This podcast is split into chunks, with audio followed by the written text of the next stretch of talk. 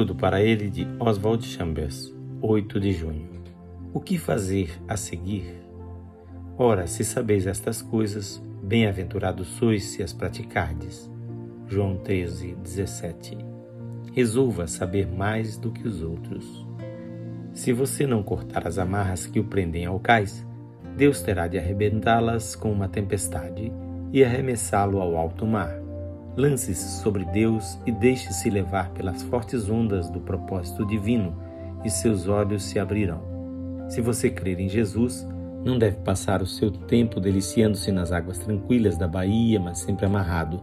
Você tem que atravessar a barra do porto, alcançar as águas profundas de Deus e começar a aprender por si mesmo, começar a ter discernimento espiritual.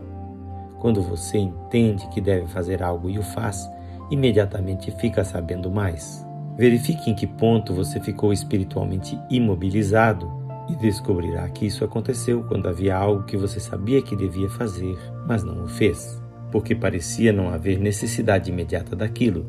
Por isso você perdeu a percepção e o discernimento, e no momento da crise você fica espiritualmente distraído em vez de ganhar o controle da situação.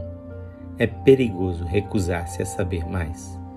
A falsa obediência é aquela mentalidade que o leva a inventar oportunidades de sacrificar-se. O fervor é confundido com o discernimento.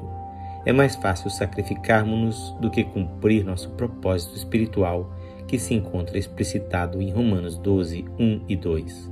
É muitíssimo melhor cumprir o propósito de Deus em nossa vida pelo discernimento de Sua vontade do que realizar grandes atos de autossacrifício. Obedecer é melhor do que sacrificar. Evite ficar relembrando como você era antes, quando Deus quer que você seja algo que nunca foi. Se alguém quiser fazer, conhecerá. Esta leitura é feita por seu amigo Pastor Edson Grando. Que o Senhor Jesus abençoe ricamente o seu coração.